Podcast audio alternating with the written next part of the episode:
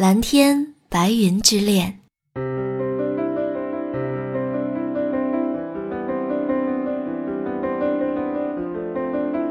小时候回到老家，总会有人生怕我听不见似的，用大吼来回应我的叫门。一只脚迈进家门的那一刹那，标志着我接下来的任何举动都是不会被责怪的。在这样的家里，我感受到的不是类似电影、小说里提倡的温暖，而是理所当然。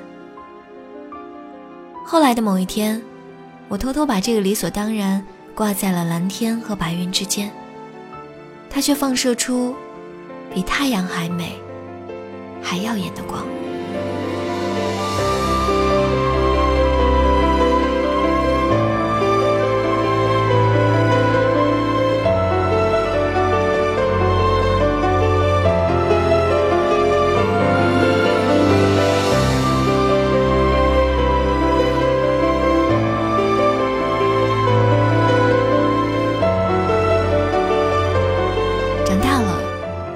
在每次离开老家的时候，我都会看看蓝天和白云。